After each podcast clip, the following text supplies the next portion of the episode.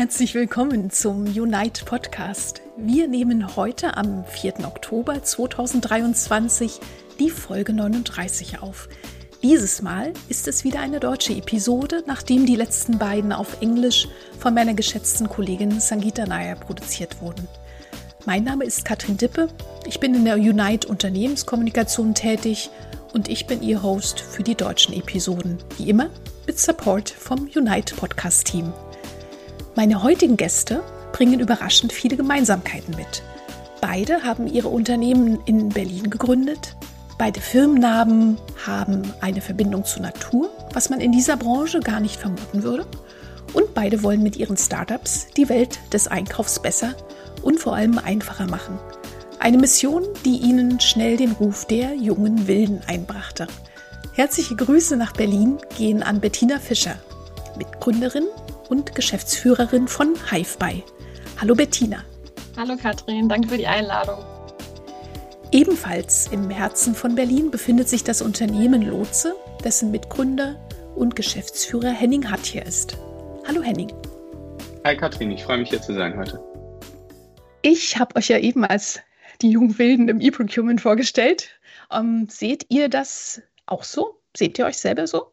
Also jetzt zurückblickend nach den letzten zwei, zwei, ja, zwei Jahren auf dem Markt und ähm, mit HiveBuy würde ich sagen, ja. Also wir sehen einfach aktuell, dass ähm, bisherige Tools oder auch, der, auch Einkäufer, Einkau Einkaufsbereiche teilweise sehr eindimensional sind. Und es kommt halt oft mal rüber im Sinne von, ja, das haben wir immer schon gemacht. Und wir versuchen gerade bei der Entwicklung von HiveBuy ähm, alles erst einmal zu hinterfragen und einfach zu überlegen, was wäre eigentlich die optimale Lösung oder der optimale Prozess, ohne dass jemand noch zusätzlich Arbeit hat und eigentlich alles automatisch stattfinden kann.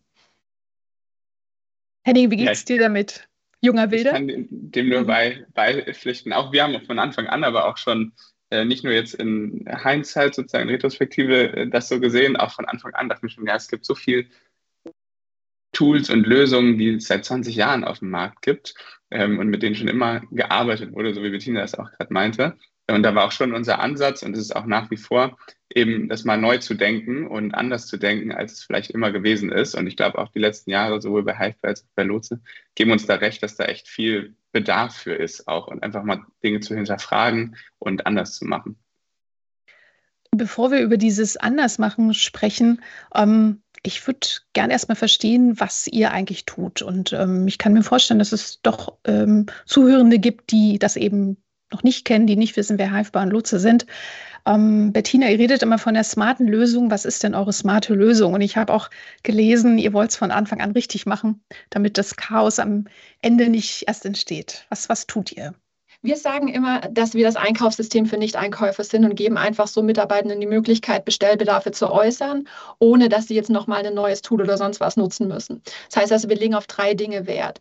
Ähm, das muss super einfach zu bedienen sein, weil wenn jemand irgendwie alle zwei, drei, vier, fünf Monate was bestellt, dann geht es jetzt nicht, dass die Person sich dann erstmal mit einem neuen Tool oder mit einem weiteren Tool auseinandersetzen muss.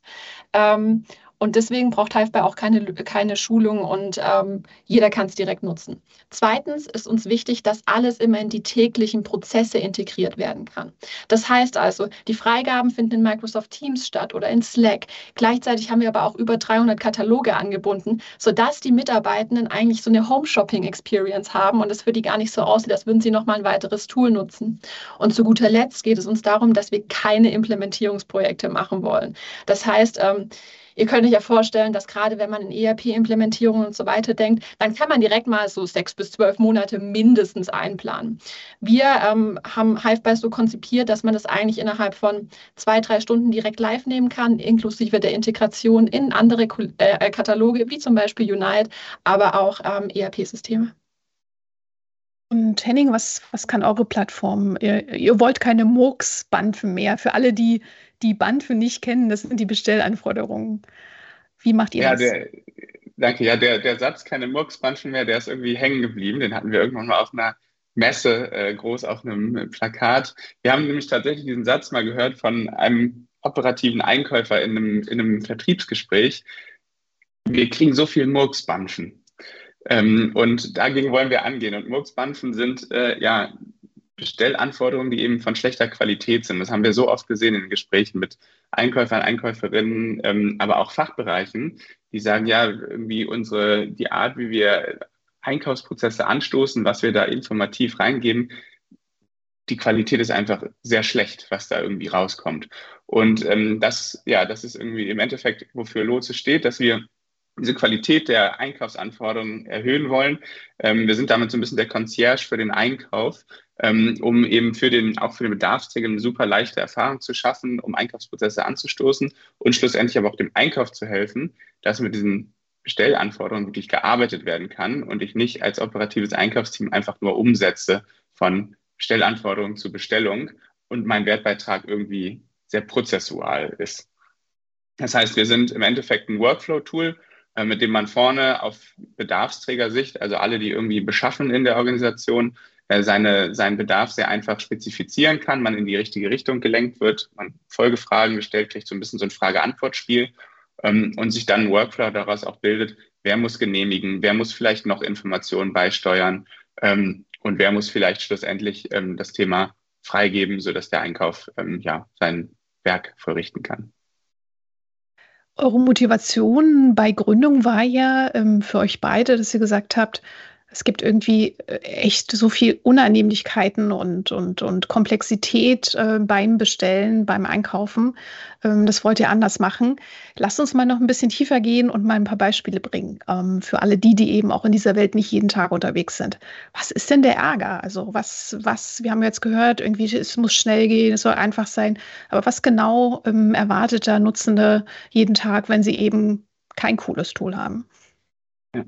Vielleicht, um so kurz anzusetzen an, an, an unserem Anknüpfungspunkt, ähm, es ist oft so eine One-Size-Fits-All-Lösung, die heute ähm, implementiert ist, ähm, mit den eher, wie wir auch schon gesagt haben, nicht den jungen wilden Systemen wie uns, sondern so den alten, etwas behäbigeren, die ähm, nicht unbedingt die ja, Anforderungen von verschiedenen Fachbereichen, von verschiedenen Prozessen flexibel, denen nicht flexibel nachkommen können und ich dadurch entweder als Bedarfsträger auf eine super komplexe Maske zum Beispiel stoße, von der eigentlich nur drei Felder für mich relevant sind oder drei Fragen.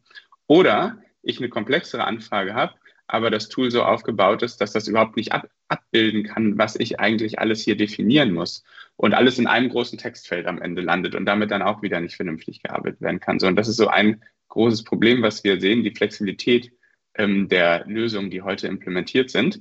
Ähm, ob es ERP-Systeme sind, über die Einkaufsprozesse abgewickelt werden oder ob es ähm, E-Procurement-Systeme sind, das, die klassischen, das nimmt sich da ehrlich gesagt äh, nicht so viel in unserer Erfahrung. Aber Bettina, da kannst du sicherlich gleich auch noch ein, zwei Sachen zu sagen.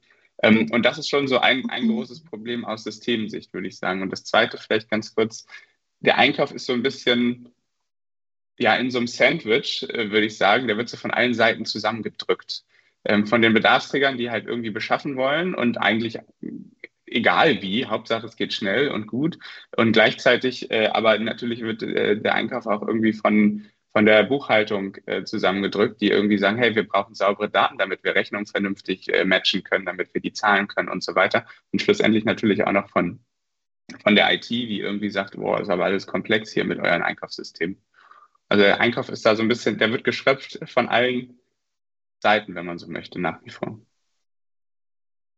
Ja, also ich kann es nur vollkommen unterstützen. Ähm, ich komme eigentlich ursprünglich aus dem Finanzbereich. Das heißt also gerade was, was der Henning gesagt hat mit der Buchhaltung, das ist genau mein Thema gewesen. Das heißt, ähm, ich habe früher unter anderem bei Zalando und bei Lidl Einkaufsprozesse und Kreditorenprozesse, also die Buchhaltungsseite danach ähm, optimiert. Und was wir halt immer hatten, waren so Themen wie, ist das jetzt soll das wirklich durch die Person freigegeben werden? Ist es im Budget? Warum wurde das überhaupt gekauft? Oder wer hat denn das schon wieder gekauft? Das waren alles die Fragen, die am Ende des Tages immer dem, der Buchhaltung auf die Füße gefallen sind. Und deswegen haben wir angefangen, gemeinsam mit dem Einkauf Hand in Hand einen, äh, Projekte auszurollen und ähm, Vereinfachungen auszurollen und daraus auch tatsächlich, tatsächlich dann Halfball zu entwickeln, um das alles zu optimieren und zu vereinfachen. Weil wir sehen einfach auch, dass wenn wir ähm, genau diesen Schritt hinten raus sauber haben wollen, müssen wir vorne anfangen. Und das ist vielleicht auch gar nicht der Einkauf, sondern das sind, ähm, das kann die Marketing, Marketingabteilung sein, das kann die Personalabteilung sein und so weiter und so fort.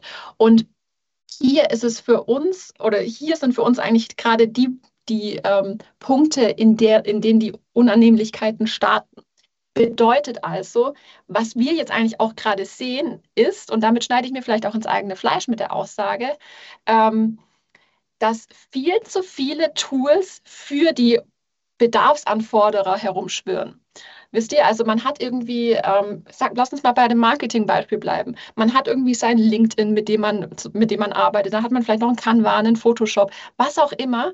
Und dann kommt vielleicht jetzt noch ein Einkauf, ein Einkauf auf dich zu und sagt, ja, okay, du musst jetzt noch das und das Tool nutzen, weil damit haben wir hinten raus weniger, weniger ähm, Probleme.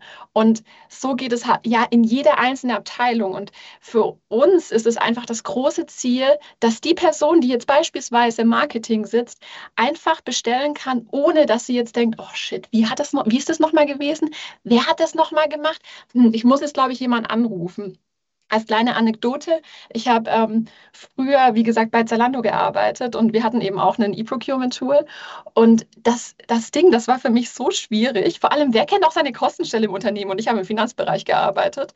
Aber das war irgendwie für mich so schwierig, dass ich gewartet habe, bis irgendein Kollege oder eine Kollegin was bestellt hat, um dann meine Bestellung noch mit reinzusneaken, damit ich es nicht selber machen muss. Und das ist doch die Art und Weise, die wir auf jeden Fall nicht in einem Unternehmen haben sollten sprichst mir sehr aus dem Herzen, Bettina.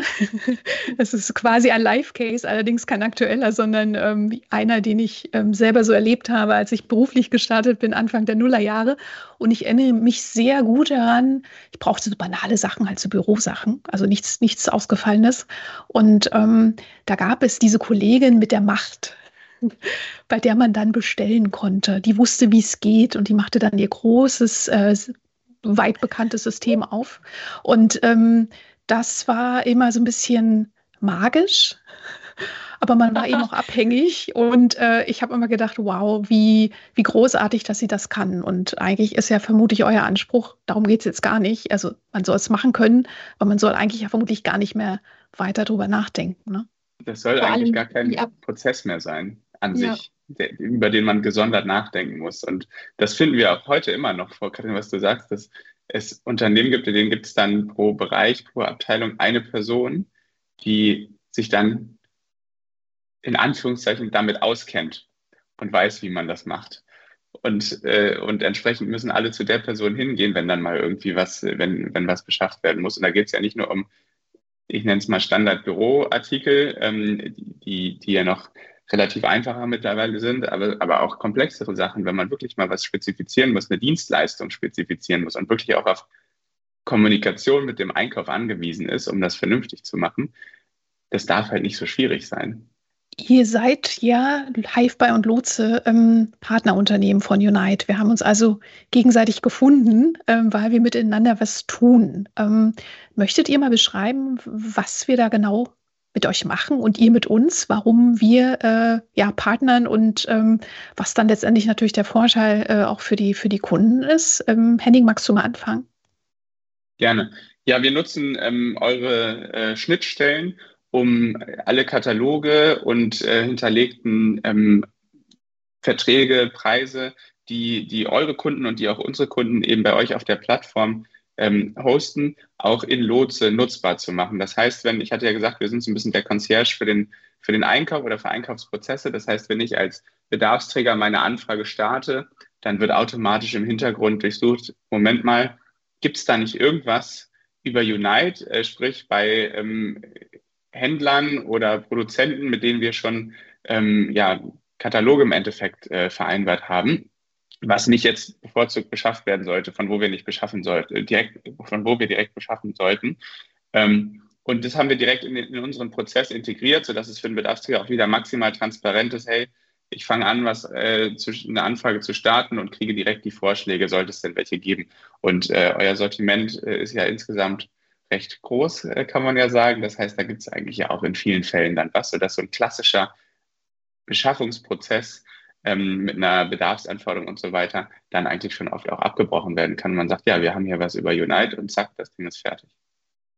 Wir nutzen es ein bisschen anders. Ähm, für uns ist halt wichtig, dass die Mitarbeitenden in ihren bestehenden Shopping-Verhältnissen bleiben können. Das heißt also, wenn die jetzt zum Beispiel bei Mercateo oder Unite was bestellen, dann soll das einfach so aussehen wie immer und jetzt nicht nochmal davor ähm, ein weiterer Prozess in einem anderen System angestoßen werden. Also Stichwort Einfachheit für die Leute, die am Ende des Tages die Bedarfsanforderungen stellen und nicht diejenigen, die dann einkaufen. Ähm, und was wir halt ähm, oder wie wir da Unite angebunden haben, ist, dass die ähm, Nutzer direkt in den Unite Shop, im Unite Shop starten, ihren Warenkorb befüllen und danach wird dann alles direkt in HiveBuy weitergeleitet. Die Freigaben erfolgen dann ähm, vordergründig über Microsoft Teams und so weiter. Und der Einkauf hat die, den Vorteil, dass am Ende des Tages alles in, unter Kontrolle ist, also alles ausgewertet werden kann und so weiter. Aber ähm, unsere Person, die am Anfang die Bestellanforderung oder den Bedarf hat, ähm, eigentlich gar nicht richtig merkt, dass sie überhaupt noch mit einem anderen Tool arbeitet. Ihr seid ja jetzt in vielen Unternehmen mit vielen Kunden unterwegs und habt da sicher einen guten Überblick. Wie ist denn so eure Einschätzung, was so die nächsten Jahre angeht? Also wie wird sich, wie wird sich Einkauf, wie wird sich Beschaffung ähm, verändern? Wird es alles schneller, dynamischer, unübersichtlicher? Ihr hattet ja schon angesprochen, ähm, definitiv mehr Tools auf dem Desktop. Also so geht es mir auch. Ähm, die Covid-Zeit hat uns allen irgendwie digitales Arbeiten ermöglicht und damit natürlich auch ein bisschen mehr ähm, einfach auch ähm, Tools gebracht. Ähm, aber es sorgt eben auch für, ja, auf jeden Fall, wie ihr sagt, für Unübersichtlichkeit. Ist es das, was den Einkäufer erwartet? Schneller, dynamischer, unübersichtlicher, vielleicht auch sogar unzuverlässiger?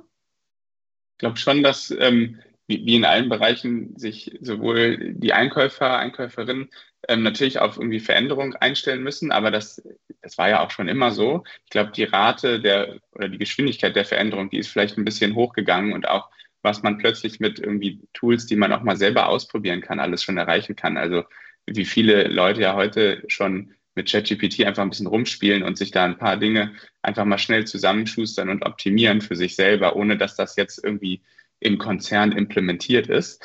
Ähm, also ich glaube deswegen, das wird alles ein bisschen schneller. Ähm, ich sehe so zwei Trends ähm, so in der mittelfristigen Zukunft, die jetzt aber primär auch für den indirekten Einkauf, glaube ich, sind, weil ähm, das ist halt primär, wo wir auch spielen. Zum einen, dass sich, wie Bettina es auch schon ein bisschen gesagt hat, so die, die Nutzung von Tools für den, für den herkömmlichen Nutzer schon konzentrieren wird eher, als dass es breiter wird.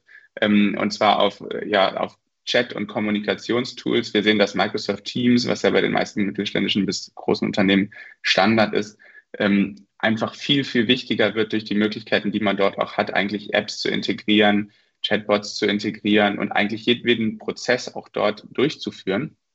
Ähm, und das Zweite natürlich schon, dass ähm, durch ähm, Large Language Models und äh, Generative AI, wie beispielsweise durch ChatGPT, aber da gibt es ja auch äh, viele andere Beispiele, es dann doch wieder möglicher wird, so ein bisschen unstrukturierter zu arbeiten ähm, und auch mit unstrukturierten Informationen und so sind natürlich nun mal viele Informationen, die so der Mensch kommuniziert und verarbeitet, merkt man ja auch hier, äh, wenn wir sprechen, ähm, dass, äh, dass das dann, ähm, dann doch verarbeitet werden kann von Systemen und natürlich hilft, irgendwie menschliches Verhalten zu imitieren ähm, und ja, beispielsweise einem Bedarfsträger eine Hilfe zu schaffen, wo früher man hätte jemanden anrufen müssen im Einkauf oder einen Lieferanten, der einem hilft beim Spezifizieren von irgendwas, was heute vielleicht dann ähm, die AI schon leicht unterstützen kann. Also es sind so die zwei Themen, die ich sehe. Also ich sehe noch ein drittes Thema und zwar ähm, geht es auch im indirekten Einkauf, also Einkauf von Nichthandelsware oder Nichtproduktionsware, um das Thema Nachhaltigkeit. Also wir sehen das im Rahmen natürlich, das hat jetzt mit dem Lieferketten-Sorgfaltspflichtgesetz begonnen, aber es werden jetzt in der nächsten Zeit noch weitere gesetzliche Herausforderungen kommen, die natürlich auch im Einkauf landen. Das es sind vielleicht auch so Themen, die nur marginal den Einkauf betreffen, wie zum Beispiel das Thema E-Rechnungen. Aber wir müssen einfach schauen, dass ähm, wir als Softwareanbieter den Unternehmen die Möglichkeit geben, dass sie relativ schnell und einfach ähm, auch ihren Einkauf und den Einkauf ihrer ähm, indirekten Produkte nachhaltig gestalten können. Das heißt also, wir sehen zum Beispiel, Unite hat extra nachhaltige ähm, Lieferantenkataloge und so weiter. Und hier legen wir einen ganz großen Wert drauf, weil wir einfach sehen, es geht nicht nur um Geiz ist geil und billiger ist das Wichtige, sondern es geht einfach darum, dass wir wirklich einen ähm, Planeten, das klingt jetzt vielleicht ein bisschen hoch, hoch äh, formuliert, aber es geht einfach darum, dass wir was hinterlassen, was ähm, nachhaltig und ähm, wir mit einem guten Gewissen unsere, den zukünftigen Generationen zur Verfügung stellen können. Ja, also das Thema ist definitiv auch bei uns schon gelandet, ähm, wie ihr ja auch sehen könnt. Und da sind wir dabei, zusammen eben mit, mit unseren äh, Lieferanten, mit unseren Kunden, ähm, genau auch das auszuarbeiten, was denn da auch in Zukunft benötigt wird. Also auf jeden Fall Transparenz und eben dann äh, hoffentlich irgendwann auch mal eine ganz normale Anforderung, die man stellen kann. Ja, also dass ein, ein Artikel nachhaltig nach verschiedenen Kriterien gesucht und auch gefunden werden kann und dann eben auch gekauft äh, und vielleicht auch bevorzugt gegenüber einem anderen ähm, werden kann. Das ist das Ziel. Genau, und wir sehen halt auch gerade, was in diesem Nachhaltigkeitsthema ähm, für mich echt ein großes Problem ist, in Anführungsstrichen, ist, ist, dass eigentlich viele jetzt oder viele neue Technologien sagen jetzt, also machen jetzt quasi eine ähm, Datenbank oder eine Erfassung der wichtigen Informationen, sagen wir mal, die, der irgendwie Lizenzen, Zertifikate und so weiter. Aber am Ende des Tages wird es überhaupt nicht in den operativen Prozessen mit inkludiert. Und genau da sehe ich unsere Verantwortung, dass wir diese nachhaltigen Produkte und so weiter wirklich ähm, von Anfang bis Ende mitsourcen können und unseren Unternehmen zur, oder unseren Kunden zur Verfügung stellen können. Ja, zumal ja auch der, der Einkauf da den größten Hebel hat im Unternehmen. Also wenn nachhaltig, dann sind das die, die das Thema auch treiben. Ne? Genau. Ihr hattet angesprochen, KI ist also nicht nur ein Trend, ja, geht auch nicht mehr weg, sagen wir immer. Die ist einfach da, ähm, künstliche Intelligenz und ihr setzt sie natürlich auch schon ein. Ähm, könnt ihr mal ein bisschen noch ähm, genauer erzählen, wie ihr das tut? Und ähm, also vielleicht ist das ja auch total selbstverständlich mittlerweile bei euch, bei euren Kunden vermutlich eher dann vielleicht noch nicht. Ähm, was, was erlebt ihr da gerade? Ähm, ich ich würde sogar sagen, wir sind manchmal sogar überrascht, wie weit unsere Kunden da selber auch teilweise schon sind. Vielleicht nicht unbedingt in einer konzernweiten Implementierung, aber vom eigenen Denken und von den Ansätzen, die, die selber auch in den Unternehmen entstehen. Es kommt natürlich immer darauf an, mit wem man da spricht und mit welchem Bereich und wie relevant die Themen auch für, für die entsprechenden Personen sind. Aber wir sind da echt oft auch positiv überrascht. Ähm, zumindest wie sich mit dem Thema auseinandergesetzt wird. Ne? Das, äh, das ist schon echt toll. Ähm, für uns, du hast es ja selber gesagt, hatten keine Murksbanfen äh, mehr, ist natürlich das irgendwie ja ein Segen, irgendwie mit, mit äh, AI auch äh, Dinge entwickeln zu können, ähm, die dabei helfen, äh, Murksbanfen eben die Anzahl zu reduzieren und die Qualität von Banfen generell zu erhöhen, ähm, weil wir wirklich durch äh, die Möglichkeiten, die wir mittlerweile haben, ja quasi einen, Einkäufer oder eine Einkäuferin teilweise mimiken können, was denn für Fragen kommen würden, wenn jemand eine bestimmte Anfrage an den Einkauf stellen würde, was denn für Folgefragen wären, was kann, kannst schon Daten aus System ziehen und sagen, ja, ist es eher in die Richtung oder eher in die Richtung und wenn das System dann über die Zeit lernt, eben wirklich zu helfen, Anfragen qualitativ besser zu machen ähm, und damit am Ende auch wieder den operativen Einkauf zu entlasten, ähm, damit der das Team, die Teams sich auf, auf ja, andere wertschöpfende Aufgaben fokussieren können. So, und da sehen wir es einfach heute schon ganz stark beim Bedarfsträger, eben diese Qualität zu verbessern und schlaue Fragen zu stellen einfach.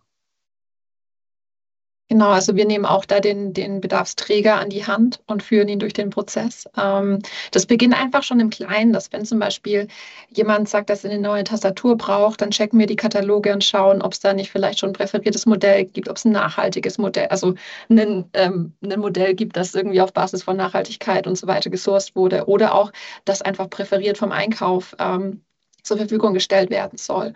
Und ähm, da sind wir zum einen schon dabei, da ähm, KI zu ein, oder beziehungsweise wir nutzen KI eigentlich schon sehr lange. Deswegen ist es für mich tatsächlich aktuell so ein Punkt, wo ich mir denke, das ist jetzt gerade in aller Munde, aber eigentlich wenn ihr euch jetzt so die Startup-Welt anschaut, dann ist es für uns jetzt alles nichts Neues. Wisst ihr, wie ich meine? Das heißt, ähm, äh, wir nutzen das da jetzt schon relativ lange. Und woran wir gerade arbeiten, ist, dass wir auch die äh, Language Models nutzen, um ähm, dann Nicht-Einkäufer mehr äh, mit dem Einkauf zu verbinden und dort ähm, auch die, die Art und Weise, wie Freitextbestellungen und ähnliches formuliert werden, besser und auch einfacher zu formulieren. Ja, spannend. Ich habe, ähm, ich gebe öfter den Gästen, ähm, bei denen es passt, weil sie sich eben viel mit Projekten und äh, Kunden beschäftigen, die Gelegenheit mal zu sagen, was würdet ihr denn gerne eurem typischen Kunden und Kundinnen zurufen?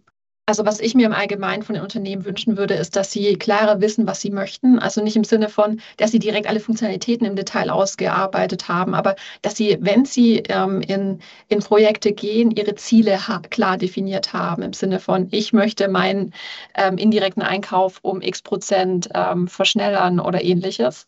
Äh, und gleichzeitig geht es mir darum, dass die Unternehmen weniger Angst haben sollten sondern, und mehr Mut zeigen würden, Dinge zu versuchen. Also zum Beispiel sowohl, ich schätze, Lotse als auch wir, wir haben ein Pricing, was relativ flexibel ist. Das heißt, man kann es auch einfach mal drei, sechs, zwölf Monate probieren und danach geht man halt wieder raus. Was, ist, was hat man denn großartig zu verlieren? Ich habe immer den Eindruck, dass bei Unternehmen oder ich bei vielen Unternehmen den Eindruck, dass da immer irgendwie eine Beförderung oder ein Riesenprojekt dahinter hängt. Aber eigentlich geht es darum, dass man den Kern und das Problem löst und jetzt nicht nochmal irgendwie einen riesen Case bauen muss, um sich dann irgendwie selbst im, im Unternehmen zu, ähm, zu ähm, validieren und irgendwie zu, zu, zu, zu manifestieren.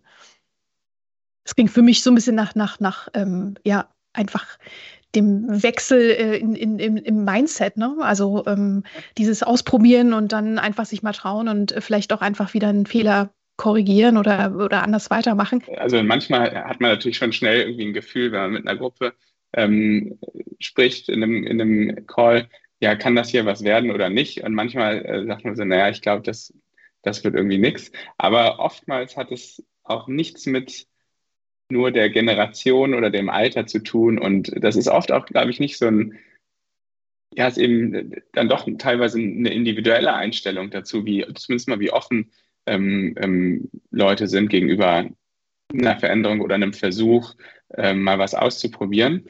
Aber dieses Thema ähm, Mindset-Switch, das ist natürlich das Schwierigste, was man irgendwie in der Organisation vollziehen kann, weil das fängt im Endeffekt ganz oben an.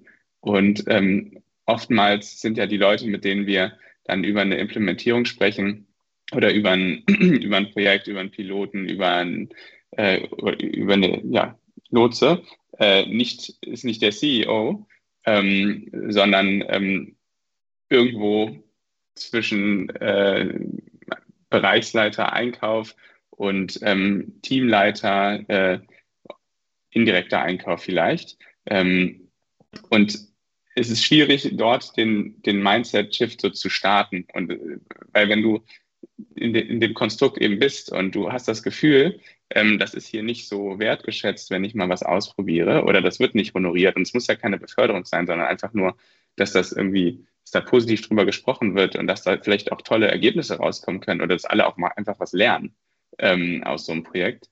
Ähm, dann ist es, glaube ich, schwierig. Deswegen, das kann man jetzt nicht so einzelnen Leuten irgendwie, finde ich, sagen, ja, änder mal dein Mindset ähm, und probier einfach mal aus.